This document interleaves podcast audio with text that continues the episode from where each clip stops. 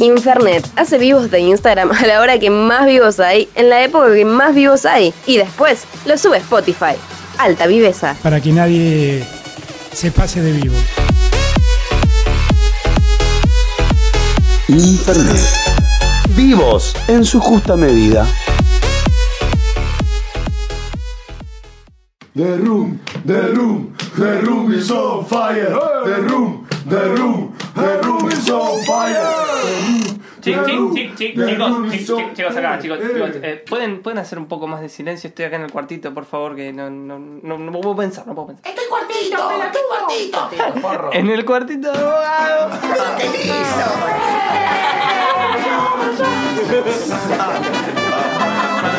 Chao. The Little Room of Bogado. Buenas, ¿cómo están? ¿Todo bien? De comenzar la entrevista con Claudio Seiger, que ya está ahí sumado. Hola, Claudio. ¿Cómo estás, Fernando Bogado? Bien, ¿me escuchás bien? Yo te escucho bien. ¿Se te ve bien? ¿Sano? ¿Coherente? Yo- ese ese Eh, es mérito mío, no es tecnológico. Claro, no es tecnológico. Eh, Por ahora, por ahora. Por ahora. Estamos acá en el cuartito de abogado, comenzando unos minutitos antes de las 7, mientras esperamos que la gente se vaya sumando y demás, pero bueno, la cuestión es arrancar con la entrevista. Para aquellos que no lo sepan, esta es la segunda emisión del segmento que tenemos que se llama el cuartito de abogado. La retomamos de la radio y la hacemos en formato Instagram.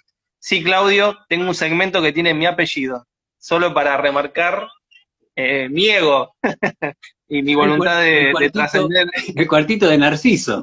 De Narcí, claro, una cosa por ahí, por ahí. Historias de terror y entrevistas a escritores. Me Bueno, la semana pasada entrevistamos- Usted un, día, usted un día golpeó la puerta, usted un día golpeó la puerta con todo su ego Sí. encima y fue atendido. Muy, es cierto, ¿no? Sí, por suerte. Hace ya un par de años. Esa audacia, esa audacia, esa audacia fue, fue buena. Bueno, avance, avance. Deje de mostrar su taza Sí, por vino. favor. Mi taza naranja. Estamos acá con Claudio Seiger, autor de muchos libros. Yo ayer subí una fotito, se la pasé primero a él y la subí hoy, con mis libritos de Claudio. Eh, no es todo lo que escribió, claramente, eh, pero bueno, sí, al menos una parte. Entre las cosas que estaba mostrando es su último libro, Verano Interminable, que está acá, salió por el sello MC, MC Planeta. Eh, obviamente lo ven al revés, eh, está bien escrito en la, en realidad. Es un libro de cuentos, eh, aborda un solo clima, el del verano casi, si bien en el cuento pasan varias, en los cuentos pasan diferentes cosas, pero lo interesante es, a mi juicio, que por lo menos tiene dos, dos cuentos que mm, sobresalen por encima del resto. Esos dos cuentos son el futuro de la literatura gay, a mi juicio, eh, y el otro que, me pareció también bastante bueno y, particular, y ya lo había leído cuando lo publicaste ahí en verano 12, que fue El hijo póstumo. O me, me, me pareció, ya cuando me contaste la idea en su momento me había parecido que estaba buenísima, y de repente el tratamiento del cuento también lo resuelve muy bien, y aparte tiene como toda esa cosa que es muy, muy característica de, de tu escritura, ¿no? A mi juicio. Una cosa medio entre, entre cierto espíritu de ciudad que ya está en fuga. Acá se nota también mucho en el cuento, eh, lo voy a leer porque tiene el título, eh, ya indica el nombre propio del personaje, que es La noche de Ricky Mansard, que también tiene esa cosa medio de, como de intelectual dandy, que ya sabe que no está en su tiempo, que está todo medio venido a menos, y también hay algo de eso en el hijo póstumo, no tanto en el futuro de la literatura gay, quizás si se quiere en el final del cuento todo esto es como para tratar de enlazar un tema que reúne todos los relatos. Yo no sé cómo se te ocurrió la idea de este libro, cómo fue avanzando, si juntaste los cuentos y después viste que tenían una idea y fuiste para adelante, o, o ya medio que sabías que iban a contar todas estas cositas. No, no, no, fue, mm, eh, no, no junté, no fui juntando cuentos, digamos. Sí, por supuesto, en los últimos años, primera aclaración, todos los cuentos fueron escritos entre enero y octubre de 2018.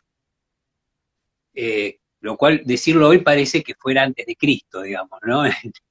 las, circunstancias que se nos están borrando las, las memorias este, de, lo, de lo cercano día a día. Pero bueno, para no angustiarnos con la situación, eh, fue, fueron escritos eh, en el orden en que aparecen en el libro, eh, aunque te parezca, digamos, mentira, es así, primero Lucía y el mar, el primer cuento, en enero, y se publicó en nuestro espacio Verano 12. Es Después, después El hijo póstumo, no voy a enumerar todos los cuentos, pero El hijo póstumo quiero señalar una cosa.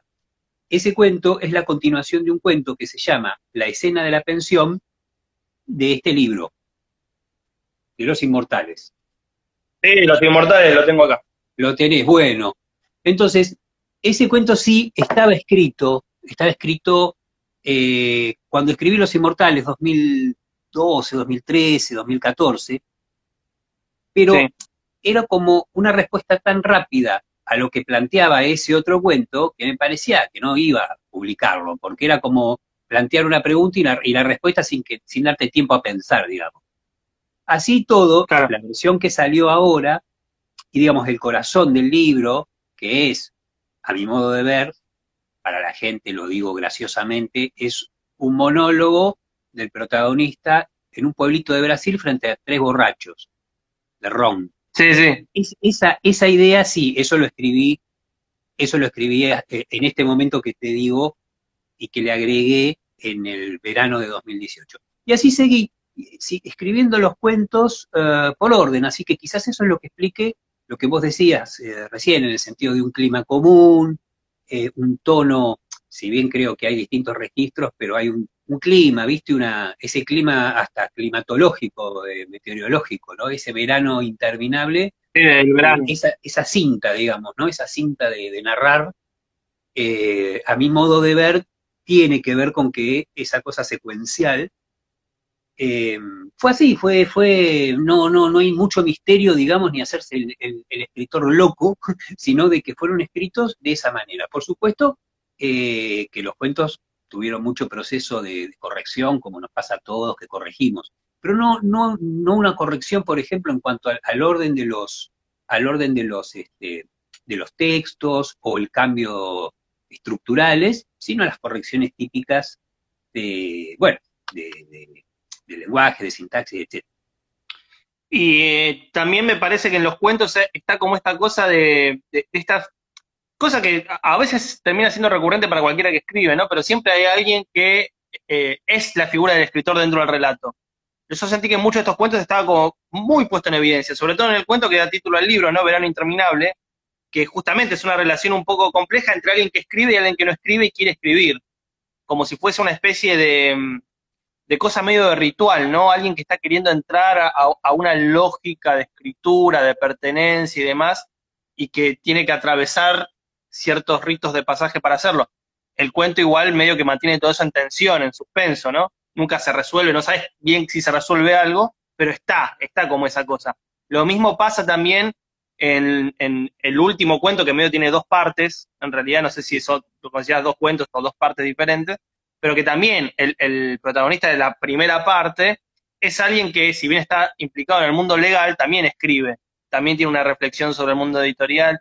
Digo, si, si rascas un poquito los cuentos, están todos atravesados por estas figuras de escritor. Claro, Lucía sí, y el mar también. Sí, sí, sí, sí, sí. Sí, yo, mira, te lo contesto desde dos lugares. Uno es el de la experiencia de cuando yo hacía mis primeros libros, eh, Nombre de Guerra, Tres Deseos, hasta Dios a la calle se, se me ocurre, estaba muy preocupado porque no aparecieran escritores y que no apareciera como la representación de lo literario en lo que yo escribía. Sí, sí, sí. Mu- mucho más este, ligado a esa idea de, del escritor norteamericano. Sigo amando la literatura norteamericana, considero que es formativamente eh, esencial, eh, pero incorporé algo que yo le tenía prejuicio y que creo que es muy de la literatura argentina, que es justamente representar, no digo estrictamente la figura del escritor, pero que lo literario sea parte de lo real en lo que uno cuenta. Eso me parece que es muy, muy de nuestra literatura argentina del siglo XX, ¿no? Incluso de, eh, contra la que uno en cierta forma por ahí se ha peleado justamente por, defender ese modelo un poco más experiencial, más vital de la, narrativa norteamericana. Así que yo, en el cenit de mi vida, este, eh, llegué como a tratar de conciliar esas dos líneas, de dos literaturas que en el fondo me di cuenta que me resultan muy queridas por encima de otras literaturas, que son la narrativa norteamericana y la, literatura argentina. Entonces, eso que vos señalás de los, de, la representación de lo literario y del escritor en casi todos los cuentos, es resultado de haber vencido yo mismo ese prejuicio y de haberlo podido combinar con lo que me parece que es esa otra línea que también está bastante representada en los cuentos, que son muy, este, eh, con figuras muy, no digo de, de la literatura norteamericana, pero hay ciertos climas que, no lo dije yo, lo dijo mi editora Mercedes Guraldes, eh, que había Ah. Truman Capote.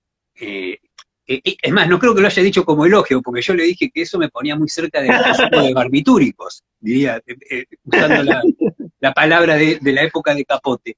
Pero no, me lo, no, no lo tomo en términos de, por supuesto me parece un gran elogio, porque Capote es un escritor extraordinario. Pero el hecho de cierto, eh, de cierto clima, digamos, entre lo decadente y, y lo, y, también lo, lo afectivo que tiene Capote, en los cuentos sobre todo. Sí, eh, y también digo, esa cosa decadente que en el cuento de, de La noche de Ricky Mansard, eh, es- está como, casi te diría, o sea, es el tema del cuento claramente, Sí, pero, pero que de repente, sí, claro, pero impacta también con esto que te decía, ¿no? En los otros relatos, y también me sirve para conectarlo con, con algo que tiene que ver con tu, tu último tramo de trabajo, si se quiere, porque vos el libro anterior a este, y corregime si me equivoco, era e- ese trabajo sobre la televisión, en donde Sí. vos reflexionabas precisamente esta, esta época de televisión cerrada y este nuevo mundo que se viene en términos televisivos, que ahora necesita un capítulo más porque no sé qué va a pasar de la televisión. Eh, digo, a- hay como una especie de sensación de que la televisión se convirtió en lo que era la radio en la Segunda Guerra Mundial, ¿viste? Todo el mundo prendía la radio para, para escuchar si había bombardeo o algo, ahora todo el mundo prende la tele para ver cómo avanza la enfermedad. Y estamos, y Eh, estamos allá- encerrados, y estamos encerrados como un gran hermano. Claro, exactamente, sí, totalmente, totalmente. Me siento Cristian Ullo. Eh, Con Son- o Sonita, Silveira, Trecé. Sonita Silveira nos, nos habla, o Jorge Real. Claro, claro. Eso explica las voces.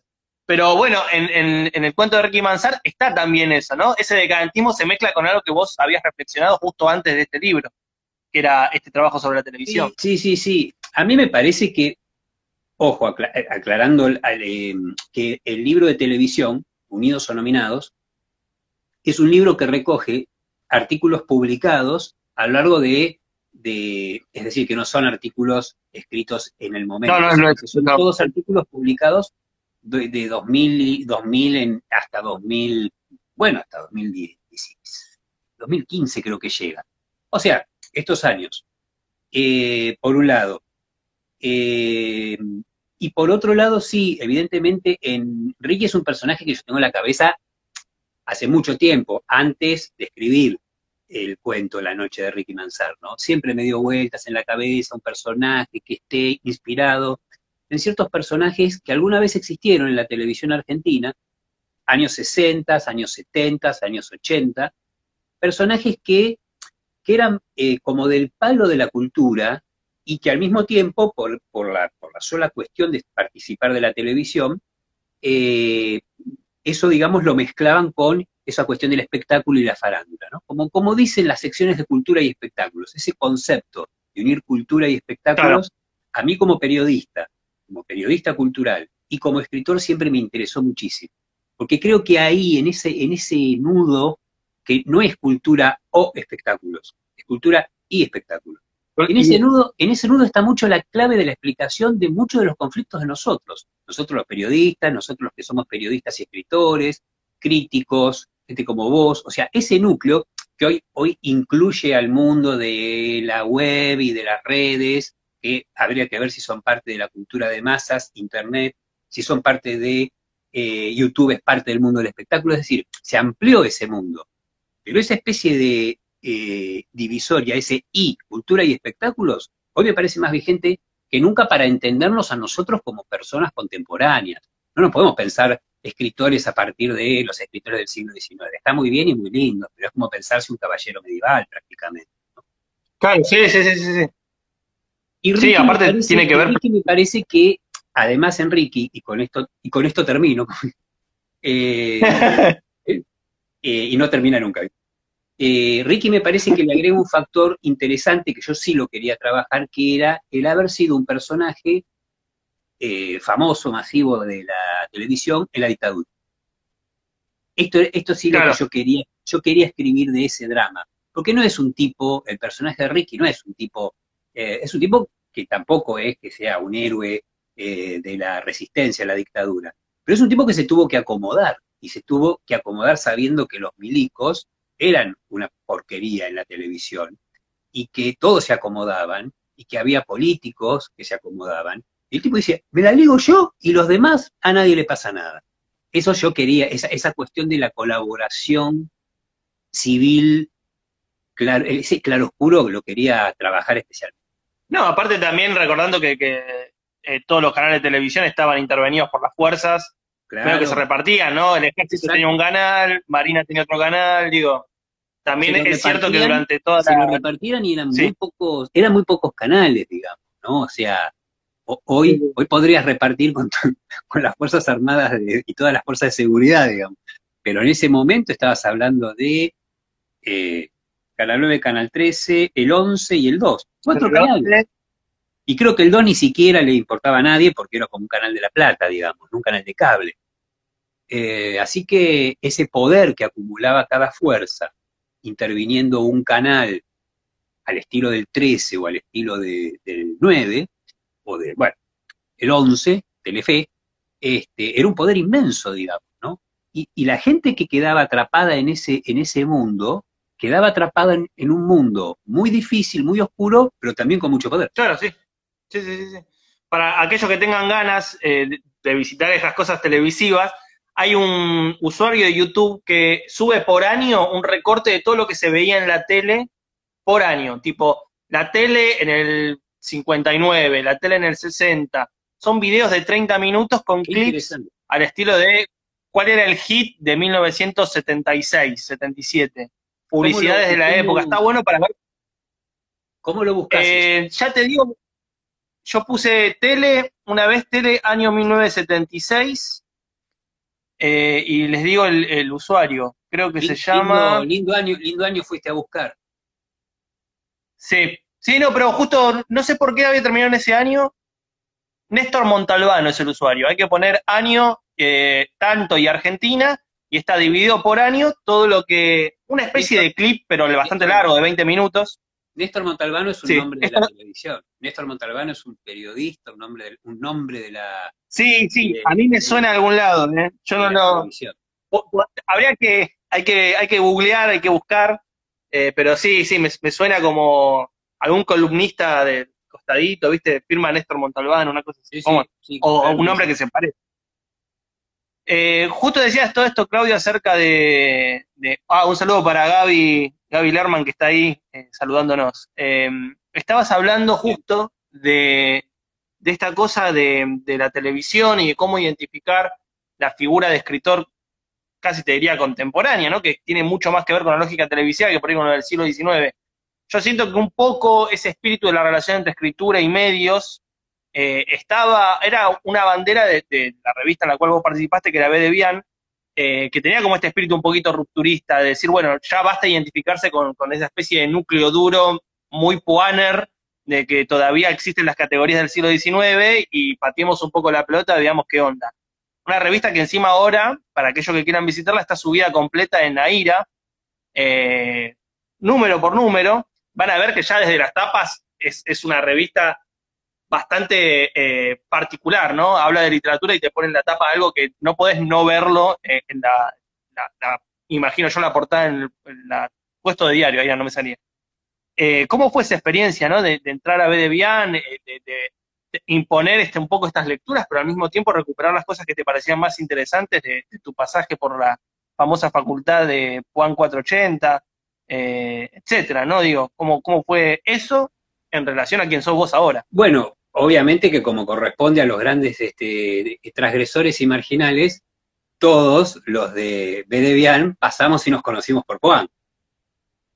Es Claro, decir, sí. no, nos, no nos conocimos en las fondas de, de los bajos, del bajo de, eh, de 25 de mayo, digamos, ¿no? Por hablar de, de otro lugar de la facultad, los piringundines, diría Viñas, sino que pasamos por, por, por la facultad, digamos, eh, por Juan y por antes de Juan, ya ni me acuerdo dónde quedaba, pero por este, vos, este, eh, Marcelo T, ¿no estaba En antes? Marcelo T, Marcelo T.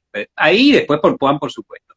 Pero en realidad el contacto con la gente de, de básicamente con Sergio Holguín, eh, Sergio y Pedro Rey, eh, y eh, Karina Galperín, toda gente que después se dedicó al periodismo, a la literatura, Karina es académica. Eh, yo ya estaba trabajando en Página 12, muy embrionariamente, pero trabajaba, digamos, en precisamente la sección espectáculos.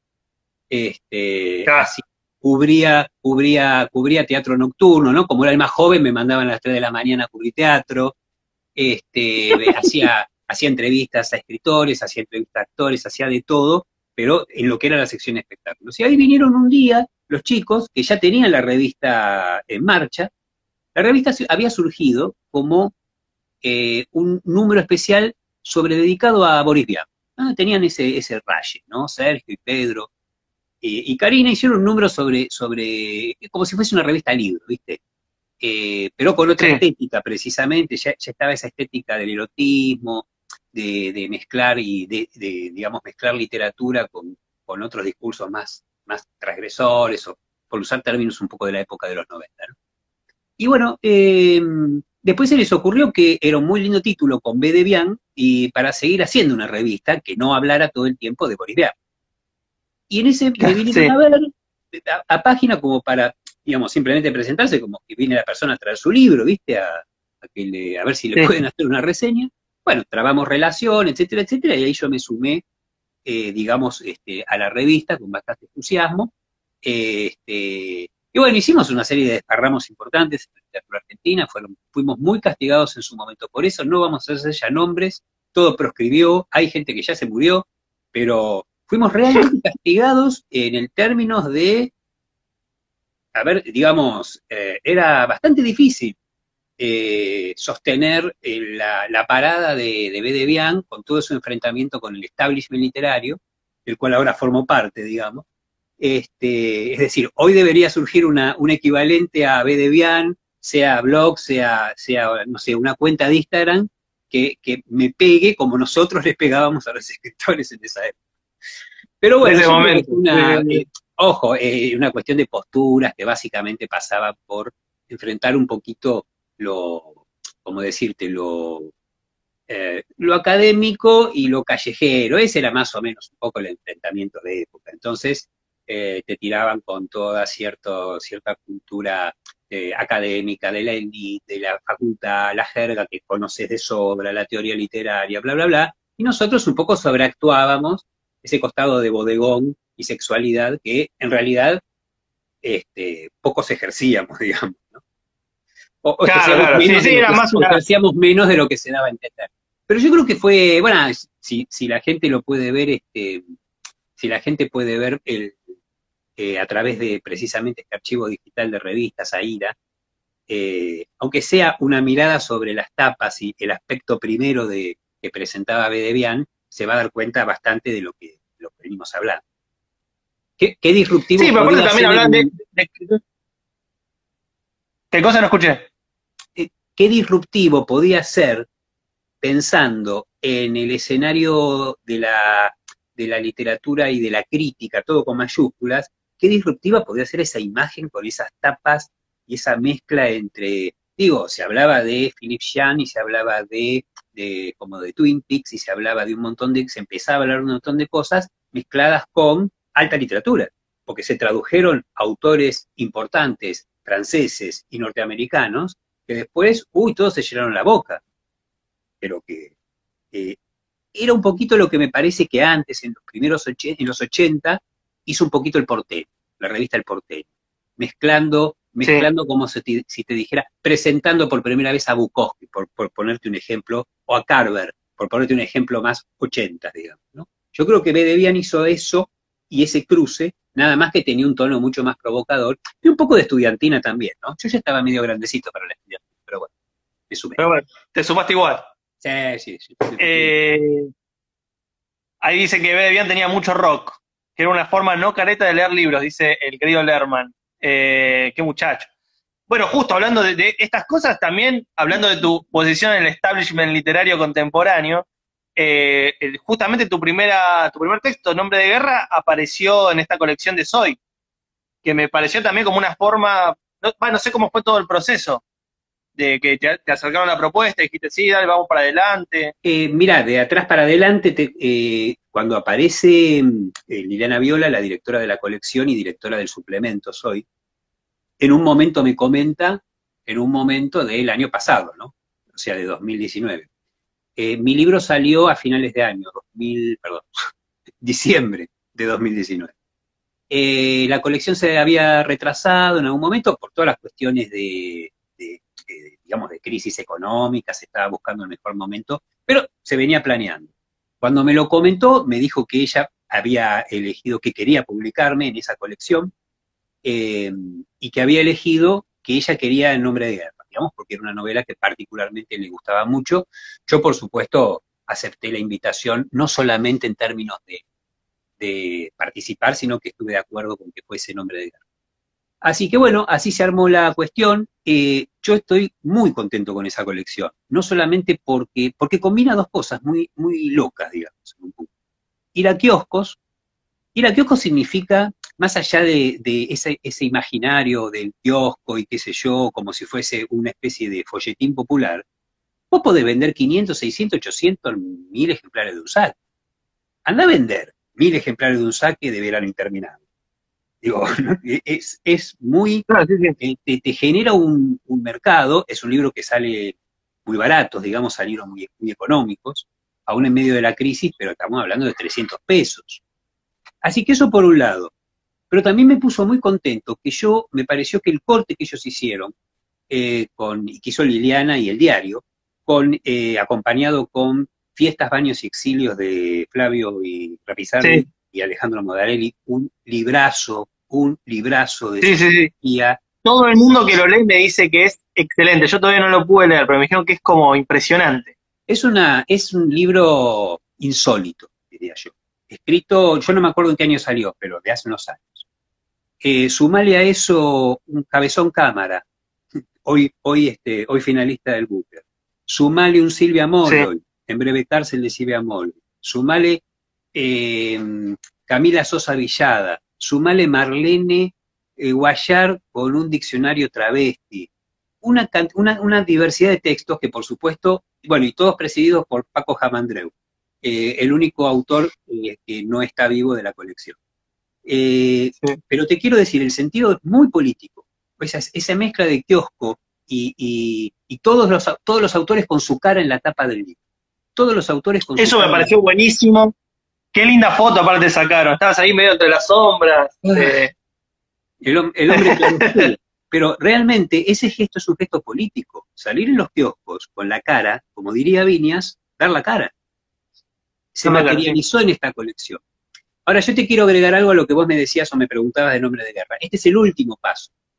Nombre de Guerra surge hace 20 años, eh, mejor dicho, así, la edición de, de Bian Ediciones, o sea, la edición de la revista de Debian, que nos autopublicamos, era de 1999. O sea, fíjate el recorrido de una edición totalmente under, tirando a marginal. Holguín me mintió que eran 300 ejemplares de Nombre de Guerra. Yo lo dudo mucho. Yo creo que no llegó ni a 220 esa edición.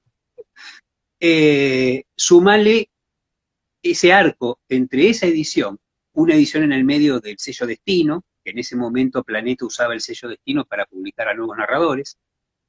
Eh, yo había publicado tres deseos y después reeditaron Nombre de Guerra. Y finalmente este último... Este último... Para los que quieren ver, esta edición. Ahí está. Destino. Claro, en ese mismo sello, con ese mismo eh, diseño, Nombre de Guerra se publicó en 2003, creo que fue, o 2004, creo que 2003.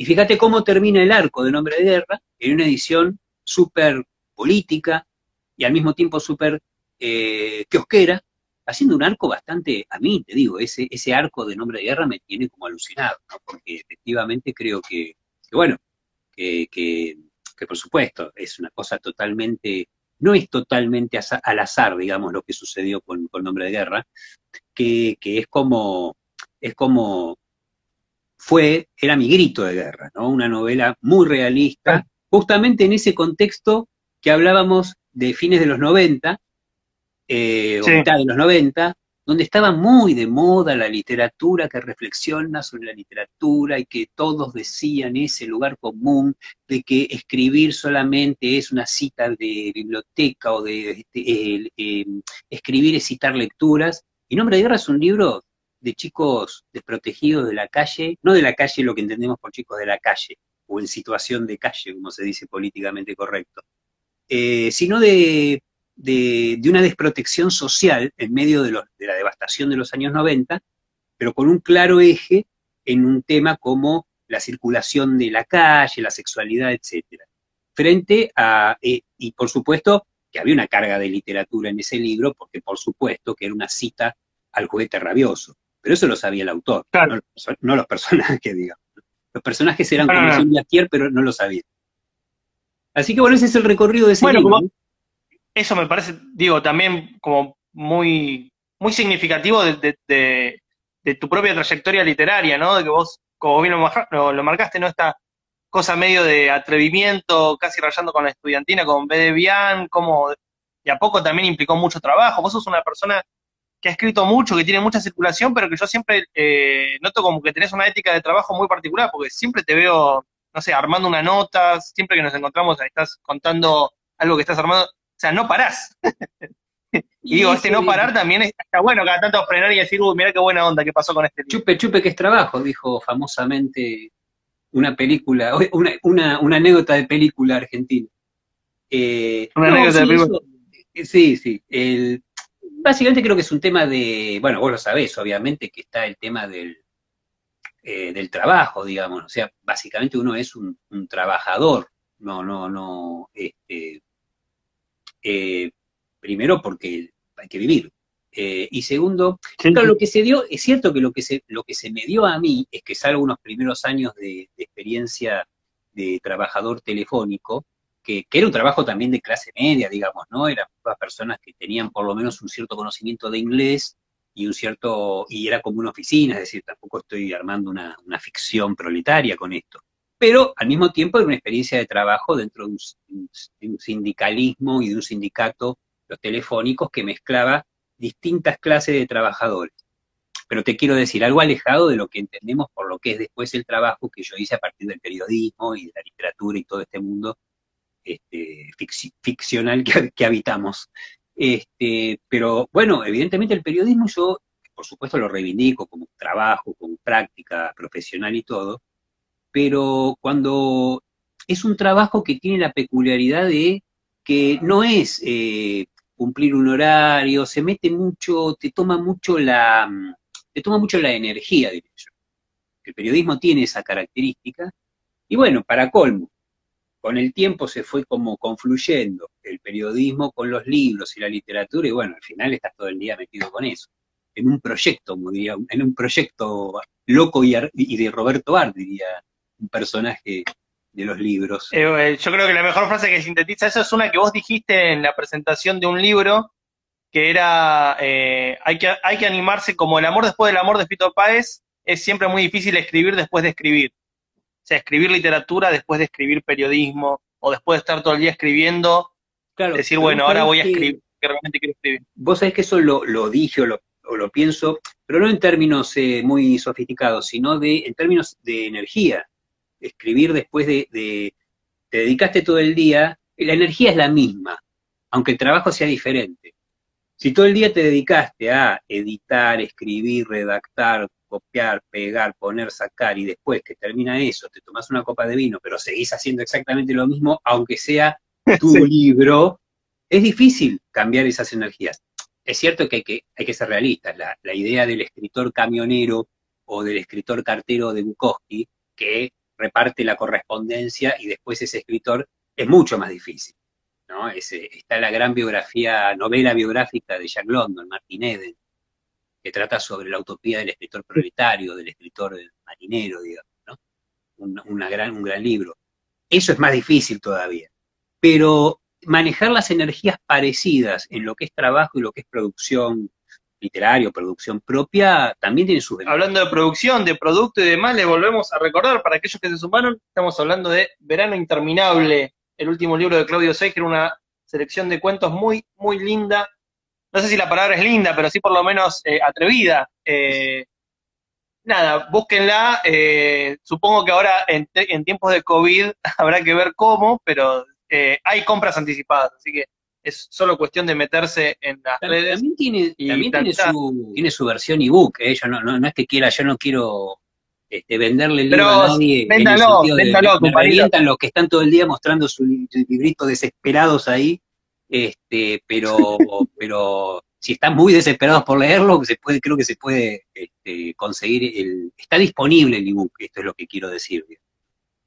Pero ojalá llegue el Claro, momento pronto en que puedan ir a una librería, aunque sea dentro de un mes, y este, comprarlo en una librería. Ojalá llegue ese momento más pronto posible. Yo estaba pensando justamente en todo este contexto cuando leía eh, El futuro de la literatura gay, que hay como una especie de, de reflexión de momentos en donde vos te, te animás a escribir qué pasa en el futuro y dije, como- ahora es como una, una especie de, no sé, de utop, no, no, la palabra no es utopía, ucronía. Ucronía, no sé qué es, pero vos sabés que, por supuesto que a tanto profético del coronavirus no llegué, digamos.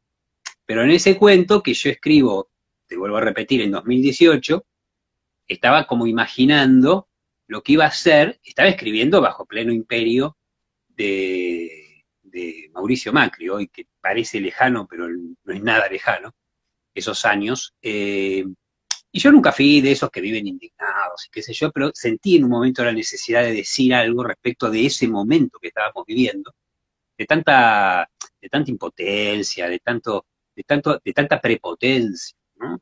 Te llevaban por delante todos los días de tu vida. Entonces, este, Sí. y al mismo tiempo empecé a pensar que digo, no, esto la verdad que me parece que se puede de alguna manera, eh, se- eh, va a tener una posibilidad de que se corte. Y ahí imagino una especie de gobierno de transición, eh, que yo tenía otro nombre en la cabeza, ¿eh? no era Alberto, tenía otro nombre, no estuve nada lejos, ¿eh? no estuve nada lejos. En mi cabeza, en mi cabeza tenía otro nombre. Y bueno, lo que pasa es que lo que me aterra es que en el cuento predice que en el 2023 vuelven los cambiemitas. Pero bueno, yo creo que como Sí. viene la cosa no va a suceder. Pero bueno, este, por las dudas ahí ya no puse, no puse nombre, no puse nombre. Claudio, muchas gracias por estar acá en, en esta conversación.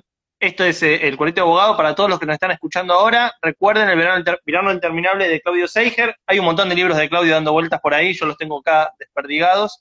Eh, Claudio, muchas gracias por, por la conversación. No, al contrario, sobre todo un rato muy agradable. Gracias a vos. Chao, beso grande. Hablamos con Claudio Seiger, que sacó antes del COVID-19 este hermoso libro Verano Interminable. La verdad que Claudio es eh, un, un escritor de la hostia. Eh, in- increíble, increíble, no se lo pierdan. Y bueno, lean todas sus notas que todos los domingos aparecen puntualmente en el suplemento radar de página 12, en donde él es, aparte de eh, colaborador de larga data, editor. Sigan escuchando a Infernet en formato COVID-19. Todos los días subimos material a la cuenta de Spotify y todos los días a las 19 horas, por lo menos mientras podamos, eh, subimos contenido en el live. Así que nos vemos. Besito grande. Chao.